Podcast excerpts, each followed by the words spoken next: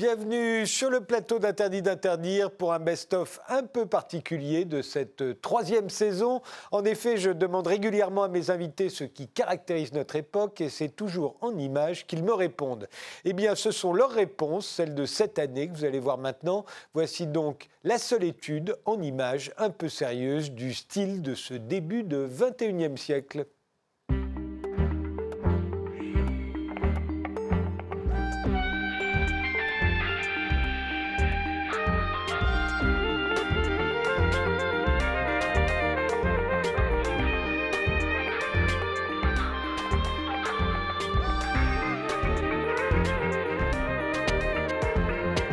Votre image à vous, Christophe Bourseiller, pourquoi a-t-elle attiré votre attention? Alors écoutez, euh, vous voyez, j'ai été un peu, lorsqu'il y a eu, vous savez, ce n'était pas les Romains qui ont pris le Capitole, c'était les, les pro-Trump. Euh, donc euh, lorsqu'il y a eu récemment la prise du Capitole, j'ai été frappé par le style des, des manifestants ou des, activistes. Et, et, vous voyez, ce personnage m'a beaucoup fasciné, ce personnage au visage peint, mélange de cow-boy, d'indien, de trappeur et de beatnik qui résume peut-être le 21e siècle pour moi, c'est-à-dire un siècle où droite et gauche, on ne sait plus, mais où il y a une espèce de colère terrible et on, est dans un monde marqué par euh, des mouvements de colère. Et pour moi, ce, ce trappeur mystérieux euh, ressemble un peu à un gilet jaune, il ressemble à tous ceux qui aujourd'hui veulent tout détruire. Et j'ai l'impression que ce qu'on vit actuellement, c'est une sorte d'extrémisation de la société, avec euh, comme ça la colère qui devient euh, omniprésente. C'est pour ça que cette photo m'a intéressé, m'a interpellé, comme on dit. C'est une photo qui a été prise à Namur, donc en Belgique. Et on voit un monument aux morts, hein, en gros plan, qui a été tagué donc le 11 novembre dernier, le jour de l'armistice, il y a quelques mois de cela. Et à tort ou à raison, il y a eu un débat autour de ça, mais je ne vais pas rentrer dans ce détail, il n'est pas important pour ce qui nous concerne ici. Euh, cette action a été attribuée aux Gilets jaunes belges. Et sur ce monument, donc, on peut lire un slogan en, rouge, guerre à la guerre. Il y a un autre slogan derrière, mais qui est dans le même esprit. Et on peut voir, alors, on voit à gauche le symbole de l'anarchisme. On ne voit pas à droite parce qu'il est caché par euh, la chaise, mais il y a le symbole du pacifisme. Alors pourquoi est-ce que cette photo m'a intéressé? C'est pas tellement pour euh, l'action euh, en elle-même. Hein. il y aura des choses à en dire, mais enfin moi je n'ai pas rien de particulier à, commenter là-dessus.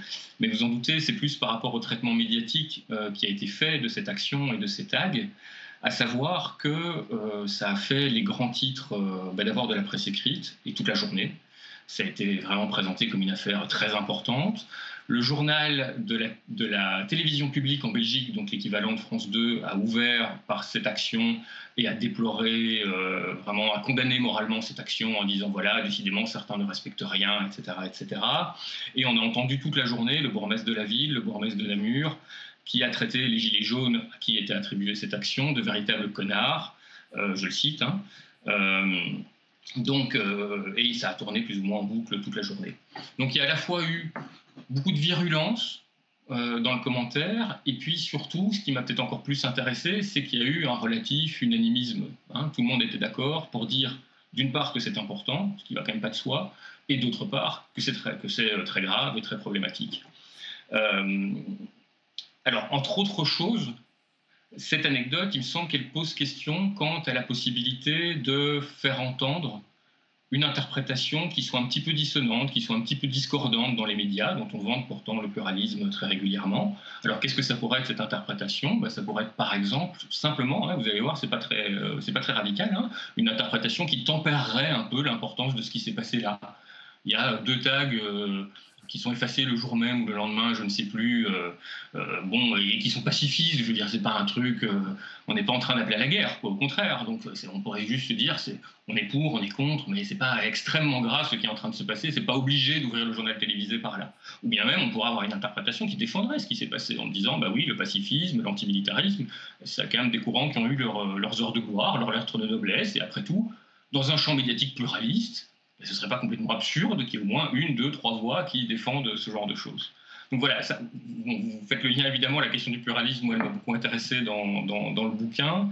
Et donc il me semblait que c'était à la fois une bonne introduction vers le bouquin ou une bonne piqûre de rappel quant au fait que bah, le pluralisme était un combat. Ce n'était pas quelque chose de gagné euh, et ce n'était pas évident. Ça pose aussi la question, mais je pourrais peut-être y revenir plus tard, je ne vais pas faire euh, trop détaillé, mais ça pose aussi la question des modalités par lesquelles il est possible de faire entendre des voix dissonantes dans les médias, parce que c'est pas tout de pouvoir euh, dire quelque chose.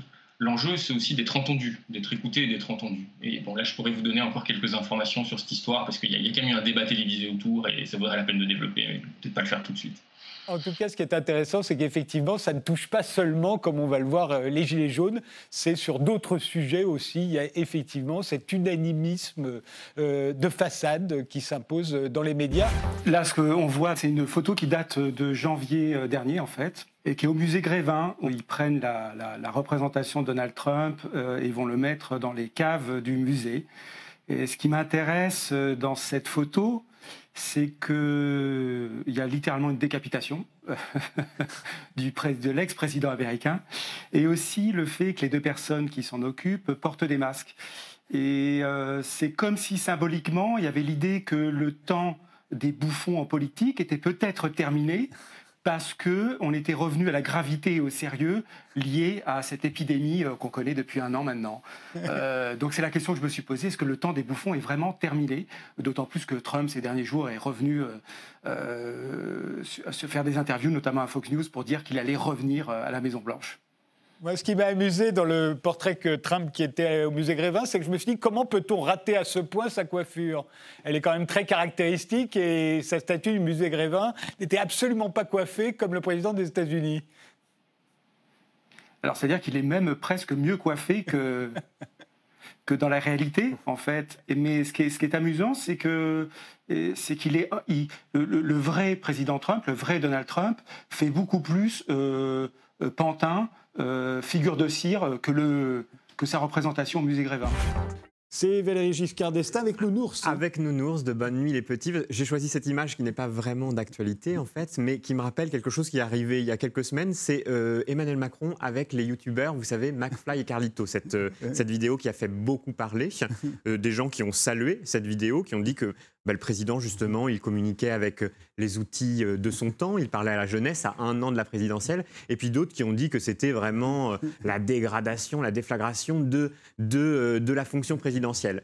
Et finalement, on remarque que euh, Valéry Giscard d'Estaing, à l'époque, il accueillait Nounours de Bonne Nuit les Petits, euh, la star des enfants, à l'Élysée. Ça, c'est pour, je crois, son premier Noël à l'Élysée. Oui, on va voir d'ailleurs, parce que la photo sur élargie, on voit les enfants. Hein. Voilà. Les enfants qui écoutent le président et qui regardent Nounours. Voilà, et il invitait tout le monde à l'Élysée, Mireille Mathieu, euh, beaucoup. il y avait, y avait d'autres, d'autres artistes pour ce premier arbre de Noël, une tradition d'ailleurs qui sera, que continuera euh, Mitterrand, puis Chirac. C'est une vraie tradition élyséenne. Et, donc, je trouvais ça assez marrant, finalement, de voir un président avec la star des, enfants, là plutôt, de l'époque. Et Emmanuel Macron, finalement. Euh, oui, il fait la même chose. Voilà, il fait la même chose. Et un président, mais d'ailleurs, c'est ce qu'on verra avec les présidents en vacances, il sait se servir des outils de communication de son temps. Alors, je reconnais Laurent Gbagbo, mais qui est à côté de lui? Charles Blégoudet, le général de la rue, comme on l'appelait à Abidjan. Et c'est après l'acquittement d'abord acquitté en première instance et puis acquitté en appel devant la CPI. C'est, ça a été un long chemin. Je suis très lié à la, Côte d'Ivoire par ma carrière de musicien. J'ai fait deux albums pour Alpha Blondie. Et euh, j'étais euh, très triste quand la France a décidé de, de, bombarder le palais présidentiel parce que je considérais qu'on marchait sur les traces de, de, de Pinochet. Ça n'avait aucun sens. Euh, j'étais très triste aussi de la propagande, euh, de la désinformation totale qui nous présentait ces deux personnes comme des grands criminels. C'était Charles Taylor, ils avaient des fortunes, etc. Et finalement, après dix ans, euh, la Cour pénale internationale a tout essayé, trouvé des comptes en Suisse, des crimes, machin. Ça a été, ça était, c'est très triste.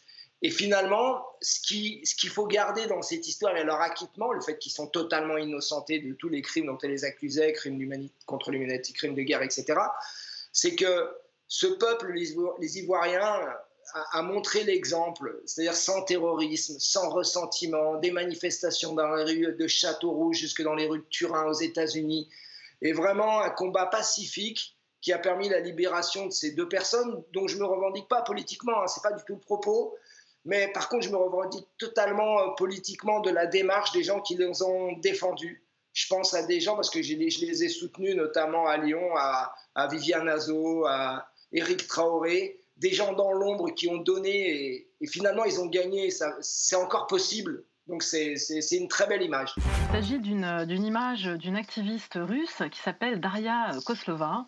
Euh, c'est une activiste qui euh, utilise, comme d'autres personnes dans le monde, euh, un système de maquillage. il y a d'autres systèmes qui, qui, voient le jour, comme des lunettes ou des masques, pour essayer de tromper la surveillance qui utilise la technologie de la reconnaissance faciale. Alors, euh, cette surveillance, elle est euh, euh, présente dans certains pays déjà, donc la Chine, la Russie, mais également certains pays d'Amérique du Sud. Et on sent bien que la France essaye petit à petit de faire, je ne vais pas dire de démocratiser, mais d'imposer, cette fois-ci par la douceur, ce qui, à mon sens, ressemble le plus à une dictature vraiment, vraiment extrêmement violente. Ça me fait vraiment peur. Je vais vous expliquer pourquoi. Euh, et elle passe par les aéroports, notamment les, aéroports de Paris, qui euh, proposent euh, ça comme une expérience. Allez, vous allez tester la reconnaissance faciale, ça n'est pas obligatoire, mais c'est une façon assez perverse d'apporter cette idée dans l'imaginaire des Français. Alors moi je viens de la religion, donc euh, l'éducation religieuse, dans laquelle il y avait déjà quelqu'un qui me surveillait tout le temps, c'était Dieu, et euh, je n'aimerais pas du tout euh, me retrouver dans un, univers où cette fois-ci l'État remplacerait Dieu et me surveillerait entièrement, jusque dans mon intimité la plus, importante pour moi, c'est-à-dire surveiller les, moments où je vais me déplacer.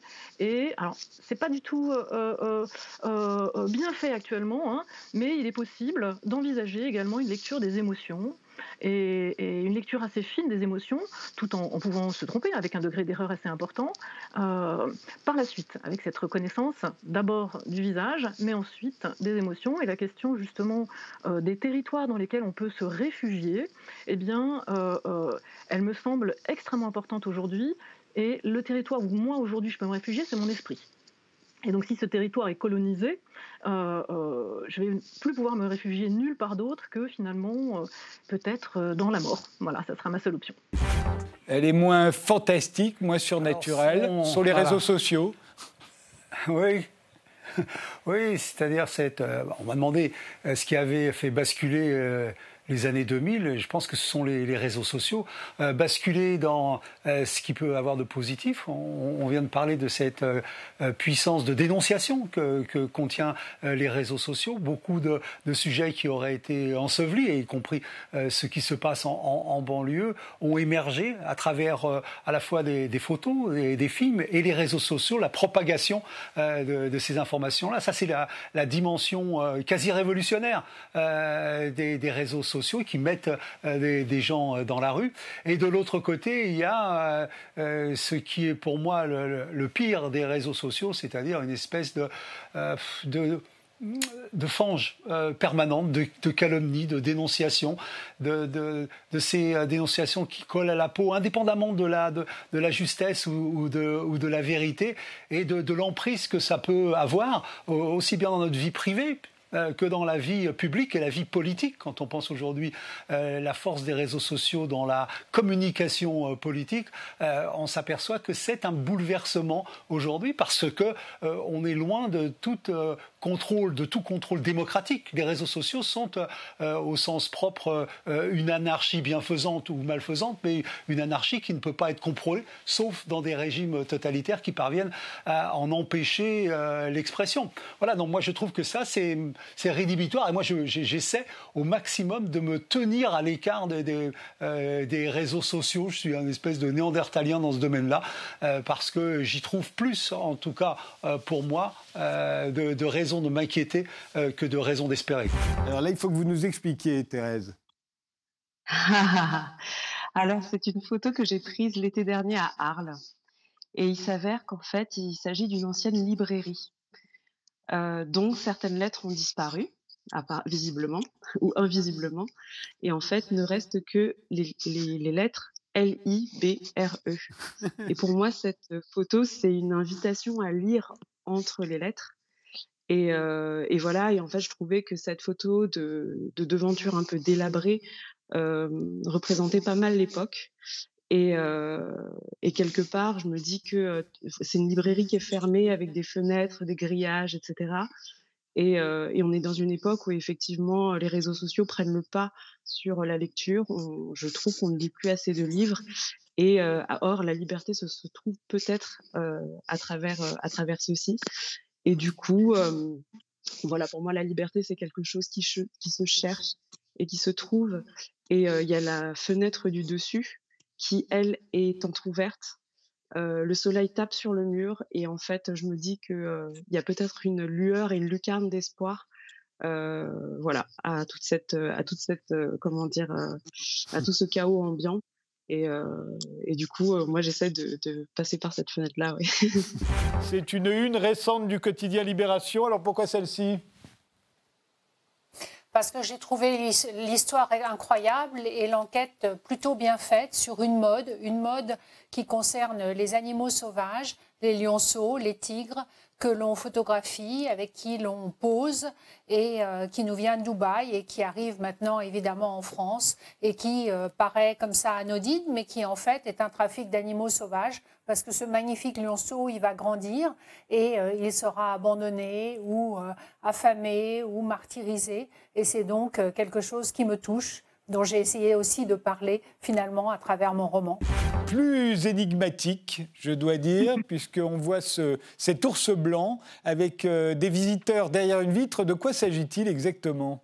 Alors cette photo en fait représente un, enfin ça a été prise dans un hôtel en Chine qui a décidé de mettre euh, au centre de, l'hôtel des, ours blancs, donc il y en a deux, euh, même si on n'en voit, voit qu'un sur la photo. Et le but c'est que euh, bah, les gens puissent venir dormir dans l'hôtel et avoir depuis leur chambre ou depuis tous les espaces communs une vue sur ces ours blancs enfermés autour de leur maigre piscine et de leur sol qui n'a rien d'un de, leur habitat naturel, évidemment. Et je trouve ça, euh, encore une fois, très révélateur de, notre époque, c'est-à-dire euh, surtout, j'ai envie de dire, encore plus aujourd'hui, après tout ce qu'on vient de traverser pendant un an, euh, après avoir entendu les humains se plaindre de, l'enfermement et du confinement, considérer qu'on peut encore aujourd'hui faire ça des animaux et être là autour de d'eux avec les smartphones derrière les vitres et, se réjouir finalement de cette rencontre qui, n'est pas du tout une rencontre, euh, c'est aberrant. Voilà.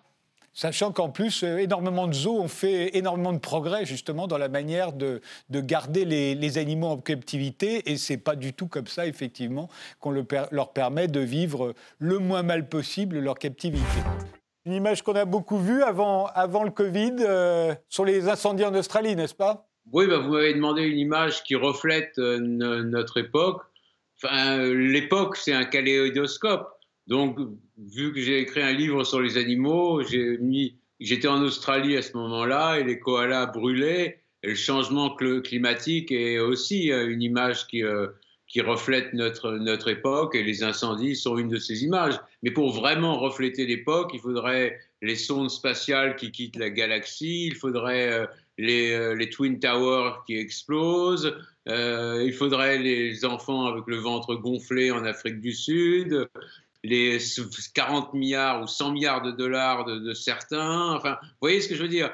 Une image ne peut pas refléter l'époque. L'époque, c'est un kaléidoscope et parfois il y a des, grands, des grandes œuvres qui réussissent à rassembler tout, mais ça devient de plus en plus euh, difficile. Et c'est pour ça que je pose la question systématiquement à tous mes invités, comme ça à la fin, j'ai le kaléidoscope. Voilà. Alors pourquoi Maradona? Oui, enfin, j'aurais préféré qu'on voit une photo de Maradona avec son médecin. Pourquoi? Pour, pour parler de la fin de Maradona. C'est en vérité, c'était pour parler de, de, son médecin qui s'appelle Leopoldo Luc, qui est, qui est, le médecin qui l'a opéré au début du mois de novembre euh, d'un hématome au cerveau et qui après s'est affiché dans les, dans les médias à travers des selfies auprès de Maradona. Euh, chez lui, Maradona porte euh, sur toutes les photos des blouses d'hôpital. Il a un pansement dans les cheveux. Et le, médecin lui, lui, lui, serre la main, se, monte, capte sa lumière, se met dans, sa, dans la propre lumière de, de, de, l'icône argentine euh, et, et, se présente un peu comme son sauveur. Et puis, euh, quelques temps plus tard, euh, comme Maradona est mort dans des, dans des, dans des conditions assez mystérieuses, parce qu'il n'avait pas de cardio, il n'y avait pas de défibrillateur, il était tout seul dans une résidence. Il y avait pas, euh, contrairement à ce qui avait été demandé, il n'y avait pas d'ambulance devant chez lui pour l'emmener en cas de, de, malaise cardiaque, parce qu'il avait des antécédents cardiaques. Euh, le, ce, ce, médecin, euh, il y a eu donc une enquête de la, de la, de la police argentine qui a saisi un WhatsApp euh, du médecin qui se réclamait de, de, de, de l'amitié de Maradona, dans lequel il converse avec la, la psychiatre qui s'occupait du footballeur argentin. Et là, il dit oh, je crois qu'il a eu un, un, arrêt cardiaque euh, et qu'il est, sur, euh, qu'il est sur, sur, le, sur le point de mourir. ce grassone, il dit. Ce grassone en italien, ça veut dire ce gros, ce gros lard quasiment. C'est assez méprisant. Et donc, avec l'enquête, euh, on a découvert en vérité la véritable nature des relations du, médecin avec, Maradona. Et j'ai voulu cette photo ou cet épisode pour dire un peu. Euh, vous m'avez demandé un peu le style de notre époque. Le style, c'est un peu chacun euh, veut, veut, veut, sa part, chacun une sorte d'obsession de la, de la, comment on peut dire, une obsession de, la, de la, façade, de, l'apparence. Les gens veulent apparaître, veulent veulent marquer leur, leur présence au monde euh, en faisant des selfies. En même temps, les selfies sont mensongers. Voilà, je voulais, je voulais simplement parler de ça. De, on, est, on est dans un brouillage d'images en permanence. Enfin, en tout cas, les selfies peuvent servir à, installer une réalité mensongère et donc fictive. Cette image, Frédéric, représente les infirmières et le personnel, le personnel soignant d'un des principaux hôpitaux de Bruxelles, l'hôpital Saint-Pierre, où j'ai eu une opération il y a une vingtaine d'années d'ailleurs. Et les voitures que vous voyez, c'est les voitures qui amènent la première ministre de Belgique après un certain temps dans la pandémie. Et vous voyez que le personnel lui tourne le dos. Donc ça, c'est pour moi vraiment un symbole parce qu'on a d'un côté ces gens qui se sont dévoués en Belgique, en France, dans plein de pays dans le monde, qui tournent le dos à, nos autorités politiques, en fait. En France, vous avez eu un infirmier anesthésiste que j'ai aussi interviewé qui a dit à Macron, vous n'êtes pas mon président. Et pourquoi il tourne le dos? Eh bien parce que tout d'un coup, on les applaudit comme étant des héros, des gens dont effectivement le courage a sauvé énormément de vies et a rendu l'espoir à tous ceux qui étaient dans l'angoisse. Et ces gens-là, il y a quelques années, on les traitait de profiteurs. Souvenez-vous d'un certain Yves Calvi en France qui disait il faut arrêter, je crois que c'était la pleurnicherie permanente des hôpitaux, qu'ils étaient trop bien payés, etc. Allez, être infirmière, soigner des gens jour et nuit. Moi, j'en ai une euh, dans ma rue, là, un peu plus loin, elle est épuisée par euh, cette année-là. Soigner des gens pour 1300, 1400, 1500 euros par mois, un peu plus. Et se retrouver dans des manifestations en France. On a vu des infirmières gazées, matraquées. Et voilà, c'est pour moi le symbole, le contraste entre l'aveuglement, l'égoïsme et la solidarité magnifique dont l'espèce humaine est capable aussi. Pourquoi l'Open d'Australie? Vous vous rendez compte qu'il y a quelques semaines seulement, euh, dans le monde, on pouvait recevoir 30 000 visiteurs euh, sans masque euh, qui euh, assistait à, cette euh, compétition du Grand Chelem de tennis sans distance, sans mesure barrière. Pourquoi? Parce que la stratégie retenue par les Australiens est d'une exigence extrême dans la circulation du, virus et ne laissant pas circuler le virus, ils laissent en revanche la population vivre un peu comme avant. Et l'autre, c'est bah, l'Inde, c'est le contraire. Hein. Oui, parce que le combat est jamais gagné. C'est-à-dire que euh, au, moment de l'Open d'Australie, euh, le Premier ministre d'Inde, euh, Modi, aurait dit que son pays était aussi hors, hors d'affaires, qu'il avait déjà tourné la page de la pandémie. Or, en fait, il a été rattrapé par une vague d'une euh, dévastatrice, enfin d'une sévérité extrême euh, que l'on a vu euh, par ces images terribles de, ces crématoriums à ciel ouvert, une mortalité très très grande, très importante. Et donc, ce sont un peu en effet les deux images parce que la stratégie choisie par l'Inde est une stratégie perdante, une stratégie triste populiste également, qui a été amené le pays à l'échec que l'on voit. C'est aussi une stratégie de pays pauvres, non? Il y a, On a l'impression que... Alors ça n'est pas toujours le cas, mais, mais parfois il y a des pays euh, où le mode de vie, la pauvreté font que les gestes barrières, comme on les appelle, ne peuvent pas ou ne savent pas comment être appliqués.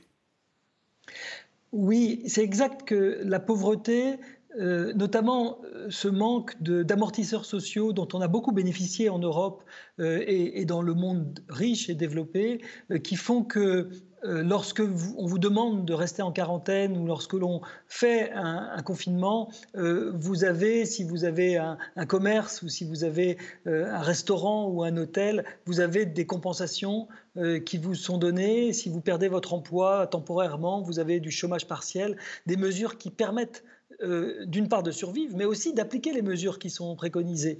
Il est clair que dans des pays très pauvres, euh, c'est des mesures lorsque vous devez travailler pour simplement nourrir votre famille, quand bien même vous savez que vous êtes euh, malade ou contaminé, euh, vous ne pouvez pas vous arrêter tout simplement. Donc euh, ça favorise la transmission. Cela dit, comme vous l'avez dit tout à fait, il y a des pays pauvres qui pour l'instant en tout cas ont très bien résisté à la pandémie et même le Pakistan qui est à côté de l'Inde est un pays qui manœuvre très bien pour essayer de limiter le plus possible la circulation du virus dans le pays.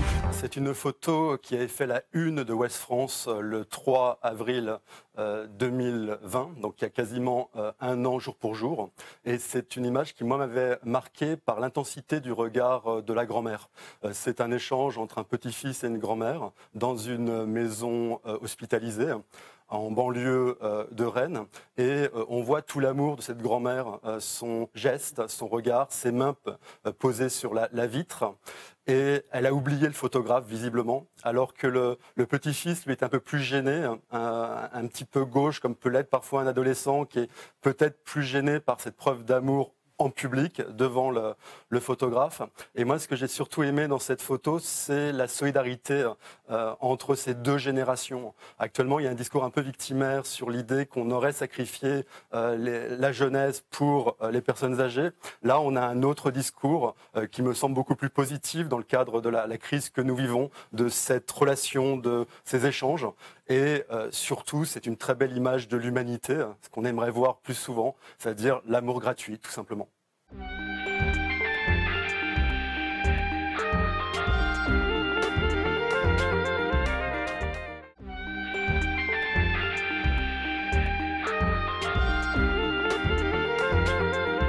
C'est la pyramide du Louvre. Alors pourquoi celle-ci?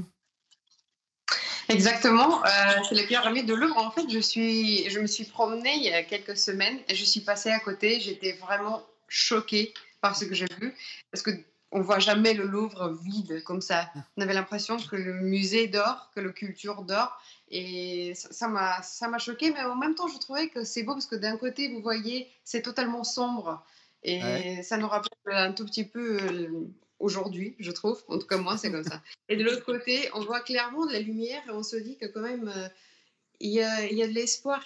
Y y enfin, j'espère. Et du coup, j'aimais, j'aimais bien ce contraste entre, entre le côté sombre et le côté lumineux. Ce sont ces deux tours Eiffel.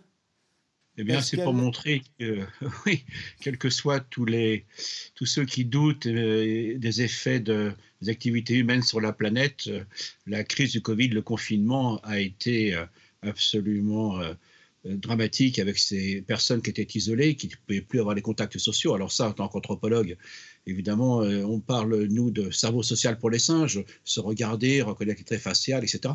Donc tout ça nous a beaucoup marqué socialement. Puis il y a aussi l'environnement.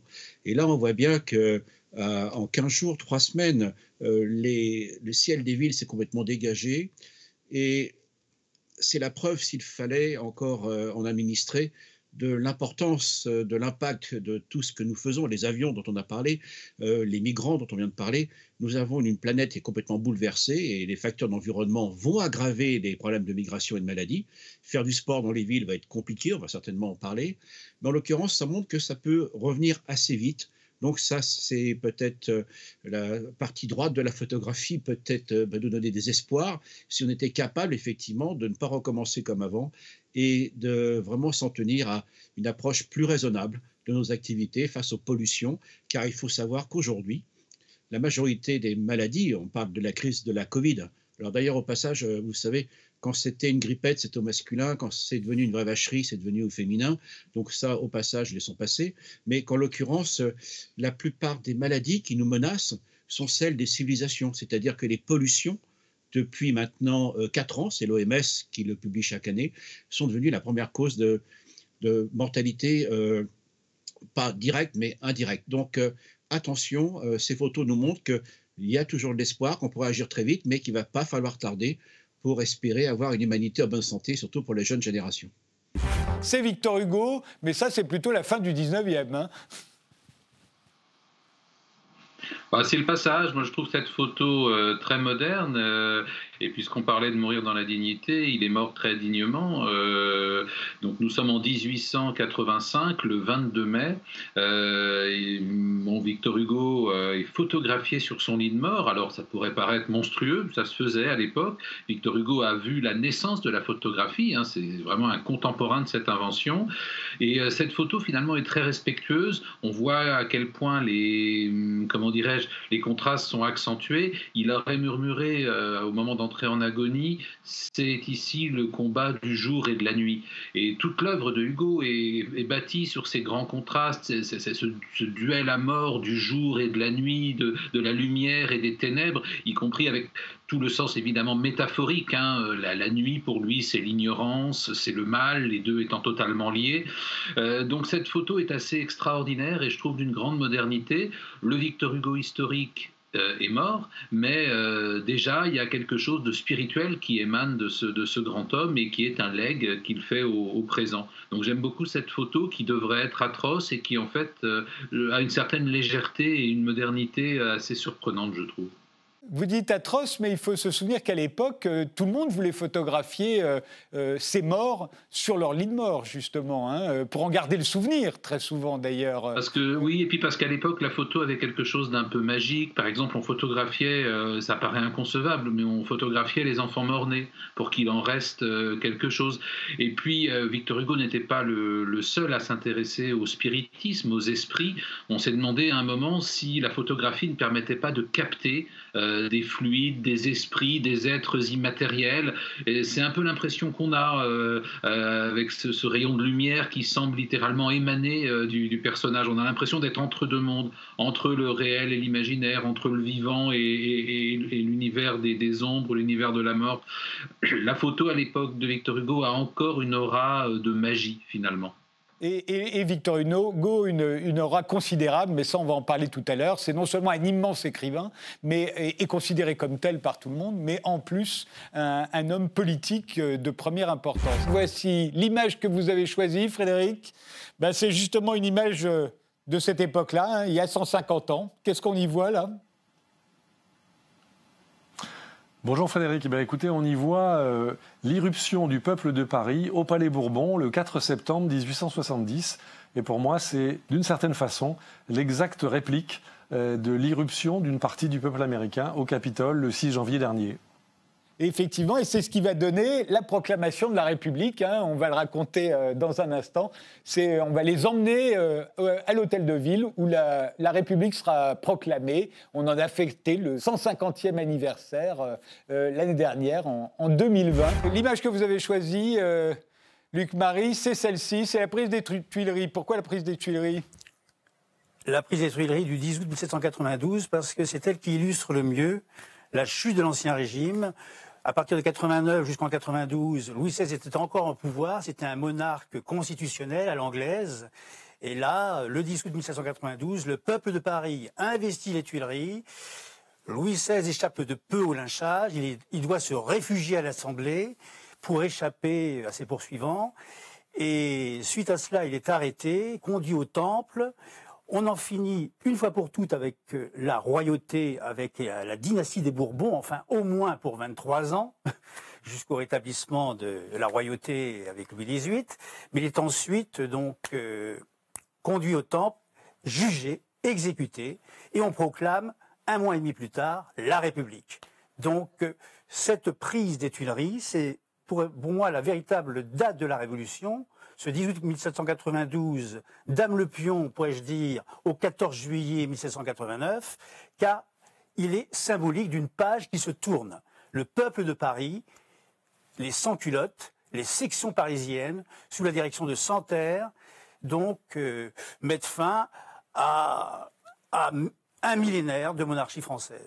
Voici, alors celle au pluriel que vous avez choisie, Annie Cohen-Solal. Voici la première, c'est à Houston. Hein. alors c'est la chapelle Rothko, la chapelle du peintre Marc Rothko, construite avec lui et pour lui par la famille de Ménil, d'origine française, Dominique de Ménil et Jean de Ménil. C'est une chapelle octogonale en béton qui a été construite il y a 50 ans précisément et qui est juste précédée par un obélisque brisé de son ami Barnett Newman dédié à Martin Luther King. Donc, il y a, quand on entre dans cette chapelle, on a déjà l'image de la lutte euh, contre la discrimination raciale aux États-Unis. Et à l'intérieur, c'est absolument sombre, il n'y a pas une fenêtre, c'est illuminé par le haut. Il faut s'asseoir, il faut attendre, et il faut que sa pupille s'accommode à l'ombre. Et là, on commence à découvrir les 14 panneaux que Roscoe a peints pour cette chapelle. Et ces panneaux vous attirent en eux parce qu'il y a des, des, comment dire, des, rectangles, des rectangles colorés qui flottent, comme il faisait tout le temps. Comme toutes ses œuvres les plus célèbres. Voilà, et ces rectangles vous appellent. Euh, il y a une, euh, il n'y a pas de cartel sur les murs, il n'y a rien d'écrit, euh, il n'y a pas d'hôtel, il n'y a pas de mots, et c'est une chapelle non dominationnelle, c'est-à-dire elle est dédiée à tous les cultes et aux gens qui n'ont pas de religion. Et c'est un lieu qui est entre l'art, la politique et l'éthique. Et Roscoe avait créé ses, œuvres en pensant à une chapelle qui, euh, se trouve sur une île à, Venise. Et il disait que c'était qu'il y avait pour lui une tension entre la tragédie et l'espoir. Donc ce lieu se situe, euh, qui a été créé il y a donc il y a 50 ans, est complètement en phase avec notre époque, parce que c'est l'artiste qui permet aux visiteurs de se ressourcer, de se recentrer et de se situer par rapport à ces deux pôles qui sont tellement présents aujourd'hui, la tragédie et l'espoir. La deuxième photo, c'est un, c'est Christo. C'est un ami à moi que j'ai découvert quand j'étais aux États-Unis, qui est mort il y a juste un an, qui était une petite merveille d'homme. Il est né en Bulgarie, qui était un des satellites les plus brutaux de l'Union soviétique. Il est quasiment parti à pied. Il s'est enfui. Euh, et euh, cette œuvre-là, c'est sa dernière grande œuvre spectaculaire. C'est sur le lac d'Iseo en Italie, près de Bergamo. Et ce sont 4 kilomètres de pontons flottants, il appelait ça floating piers, mmh. sur, euh, sur le lac. Donc, de loin, on voit quelque chose de sublimement beau. On voit cette couleur orange qui flotte sur le lac, qui entoure l'île du lac. Et puis quand on marche dessus, le ponton faisait 6 mètres de large. Et il n'y avait pas de barrière, il n'y avait pas d'endroit où se tenir. Mmh, Donc on marchait sur l'eau et on avait les, vagues qui venaient lécher le, les bords de ce tapis rouge, orange, et on avait l'impression d'une précarité. Donc Christo n'avait jamais voulu mettre de message, c'est un artiste conceptuel, mais néanmoins, le message, c'était un message que personne d'autre ne pouvait passer. C'est le message de l'immigration, de celui qui traverse les mers, c'est celui à qui je dédie mon livre à l'artiste qui aujourd'hui est en train de traverser la Méditerranée sur un canot de fortune ou en train de traverser l'Afrique à pied. C'est un peu le statut qu'avait Picasso en 1900. Et quand on marchait sur ces pontons flottants, on avait cette, au-delà du beau, on avait cette impression de précarité qui qui était incroyable. C'est une image qui représente la destruction des Bouddhas de Bamiyan il y a exactement 20 euh, ans et un petit mois, euh, puisque c'était à la mi-mars 2001. Euh, et c'est une image que j'ai choisie parce que c'est un moment très, très inaugural, puisque c'est le moment où les, où les extrémistes musulmans, en l'occurrence Al-Qaïda, rentrent dans un processus qu'ils appellent un processus d'iconoclasme, c'est-à-dire de destruction des images, des images sacrées. Or, euh, contrairement à une idée reçue, euh, l'islam n'a pas de tradition iconoclaste, donc ils inventent, un iconoclasme, euh, un, geste comme ça très, très public et très, très, très, très impressionnant de destruction de ces statues, qui étaient de magnifiques statues qui avaient été construites presque 1500 ans, enfin construites, qui avaient été faites à peu près 1500 ans avant leur destruction et dont les musulmans de la région, l'Afghanistan s'était parfaitement accommodé jusque-là. Et tout d'un coup, en quelques jours, et après avoir dit qu'ils allaient en fait les préserver, les, les, hommes d'Al-Qaïda et du Mollah Omar décident de les détruire et pendant quelques semaines, euh, tout, presque, presque tout le, monde, pas seulement l'Occident, est, comme ça euh, haletant sur vont-ils les détruire, vont-ils vraiment oser? Et puis ils osent pour produire ces images terribles qui me paraissent euh, inaugurales d'un cycle de destruction au cours du, du, 21e siècle. C'est Guernica de Picasso, certainement son œuvre la plus célèbre. C'est moi celle que je préfère. C'est une immense, une immense toile euh, qu'il a faite en trois semaines, euh, alerté au moment de la guerre d'Espagne par le premier massacre de civils dans une petite ville basque qui s'appelait Guernica, un jour de marché, où n'ont été tués par une légion allemande, la légion Condor, et une légion italienne, par deux, deux, types de légions fascistes. Ah, euh, par l'aviation. Hein. Par l'aviation, des populations civiles qui étaient au marché. Voilà. Mm. Donc c'est ce qu'on appelle le premier massacre des civils euh, dans le monde contemporain. Et là, Picasso, qui devait faire le pavillon espagnol pour l'exposition universelle de Paris en 1937 et qui avait d'autres idées, euh, en, quelques minutes, il se fixe euh, cet objectif et il va reprendre des thèmes qu'il avait pris avant. On voit, on, voit, on voit une maternité, on voit un cheval, on voit un taureau, on voit une lumière, on voit une femme qui lève les bras et on voit des corps démantibulés. Et c'est devenu l'étendard de la résistance à tous les fascismes. Cette œuvre a traversé, a, voyagé dans le monde entier pendant sept années pour lever des fonds pour les républicains espagnols. Et aujourd'hui, elle se trouve à, la, au musée Reina Sofia de Madrid. Mais euh, c'est peut-être quand on demande. Et alors, ce qui est intéressant, c'est que c'est une œuvre en noir et blanc. Mhm. C'est une œuvre qui lui a été euh, dans laquelle l'a beaucoup aidé, beaucoup aidé son ami de l'époque qui s'appelait Dora Maar, qui était une photographe surréaliste. Cette œuvre, c'est comme une photographie surréaliste. Il a emprunté beaucoup à Dora Maar, qui a fait des photos. Mmh. Et, en fait, aujourd'hui, quand on demande à des immigrés quelle est l'œuvre euh, d'art, euh, à des immigrés syriens par exemple, aujourd'hui dans des camps de réfugiés, quelle est l'œuvre d'art qui représente la guerre? Tout le monde cite Guernica de Picasso. C'est extraordinaire. Comme cet homme a saisi l'époque et a saisi un moment de l'époque qui aujourd'hui est toujours d'actualité. Puisque aujourd'hui, la Syrie, c'est Guernica de 1937, c'est clair. C'est une œuvre d'art? Mais de qui? Absolument. C'est une œuvre d'un duo d'artistes mexicains qui s'appelle Mascaras de Alambre, qui font partie du collectif mexicain euh, Moy Collectif, euh, qui fabrique des, euh, des, structures géantes, gigantesques en fil de fer. Et j'ai voulu. Enfin, cette, photo me plaît depuis, depuis que, que, mes yeux sont tombés dessus parce que elle, elle m'impacte beaucoup. Elle s'appelle. Euh, attends, j'ai un petit doute.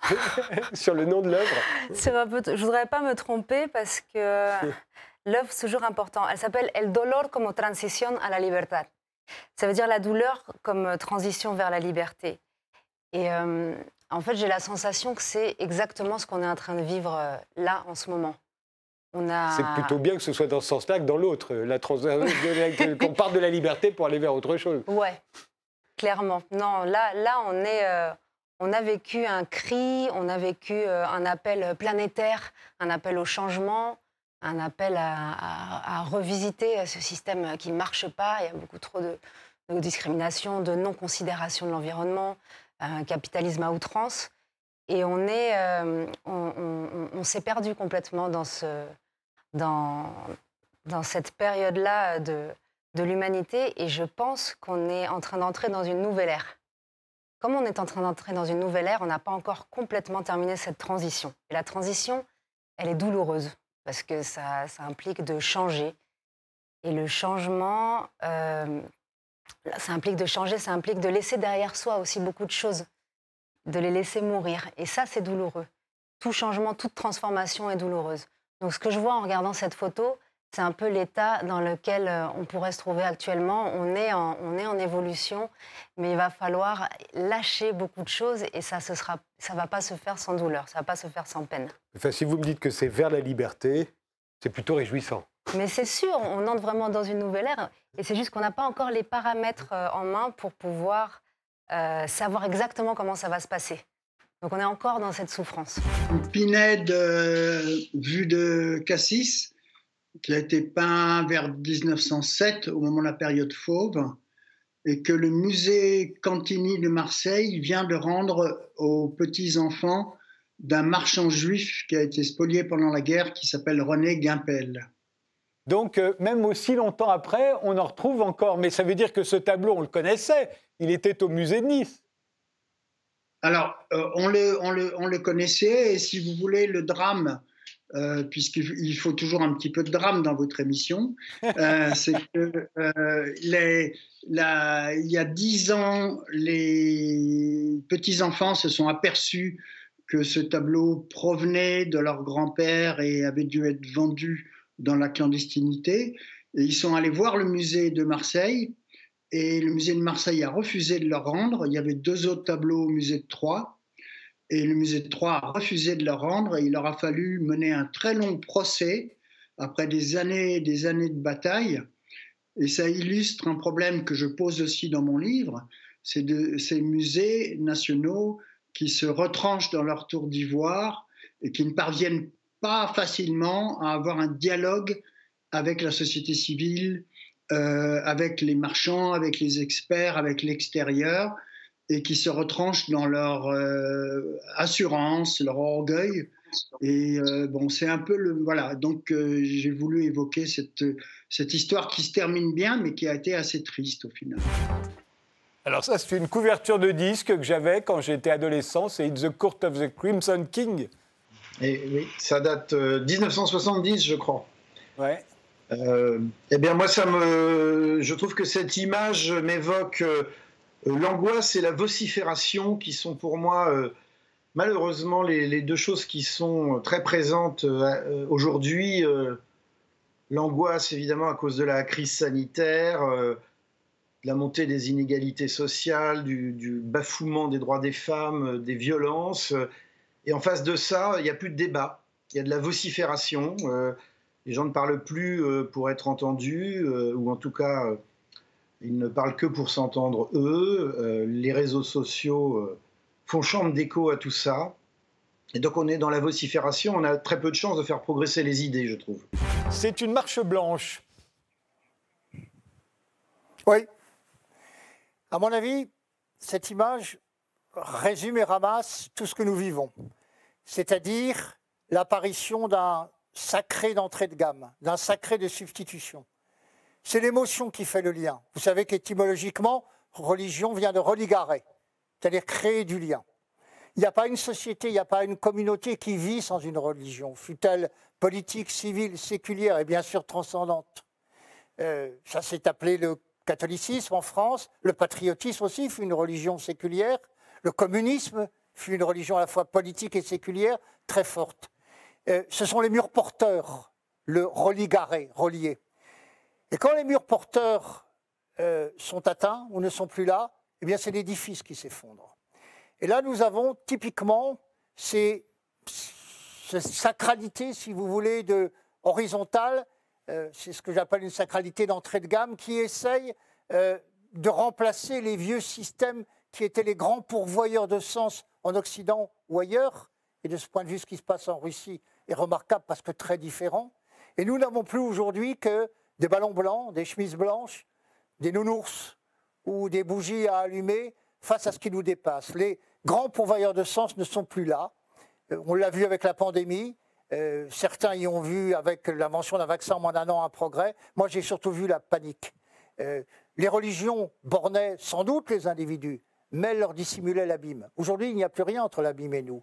Et ces marches blanches sont le symbole d'un monde qui n'a plus de sens dans les deux sens du terme, si j'ose dire. C'est-à-dire l'empire du vide, pas de schéma explicatif, pourquoi cela, pourquoi à ce moment, et plus d'orientation.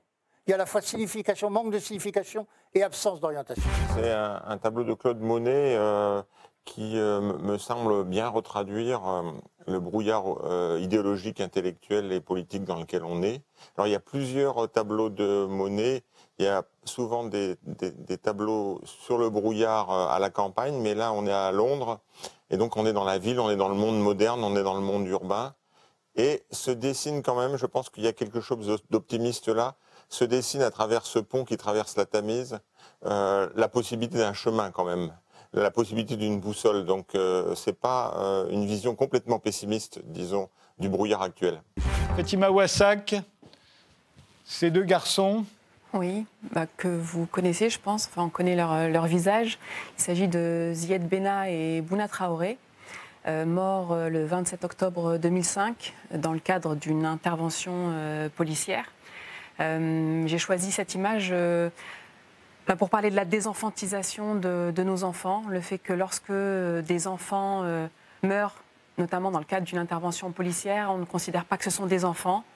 Euh, on considère qu'ils ont mérité de mourir, pas à circuler librement dans, l'espace public, ils n'avaient pas à courir. Euh, finalement, ils n'avaient pas à exister dans, l'espace public. et à cette désenfantisation répond une déshumanisation de leurs parents, qu'on va rendre responsable de, la mort de, leurs enfants. Ils, devaient tenir leurs enfants, ils ne devaient pas les laisser euh, circuler librement dans, l'espace public. Ce sont des parents démissionnaires, ce sont des parents laxistes. Donc voilà, pour moi, c'est une, image, une photo qui est importante. C'est aussi euh, euh, l'illustration des luttes des quartiers populaires, quartiers populaires qu'on, envisage toujours dans... dans la violence, mais en même temps dans une certaine forme de passivité. Ce qui s'est passé en 2005, euh, c'est euh, euh, il y a eu une révolte populaire, notamment des jeunes, de la jeunesse de ce pays, qui s'est rebellée, qui s'est révoltée. Bon, déjà, pour exprimer sa colère, après que deux des leurs soient morts dans, ces conditions, mais aussi pour pour dire qu'ils étaient vivants, qu'ils euh, voilà, qu'ils avaient encore de l'espoir, qu'ils ne voulaient pas se résigner au sort qu'on leur, euh, qu'on leur réservait. Donc c'est aussi pour moi euh, voilà, une, l'illustration, le symbole des, luttes, des luttes des quartiers populaires. Alors c'est une plaque. De quoi s'agit-il? C'est au regard de l'actualité, puisque vous savez, vous avez un juif autrichien qui vient de léguer sa fortune au village de Chambon-sur-Lignon, village qui a caché pendant l'occupation 5000 juifs. Or, je trouve ce retour de l'histoire intéressant parce qu'à l'heure où on a le sentiment de vivre en France dans une tour de Babel, vous avez une multiplication des guerres de sécession entre les anti-gluten, les antispécistes, les black blocs, les identitaires, les femmes contre le patriarcat.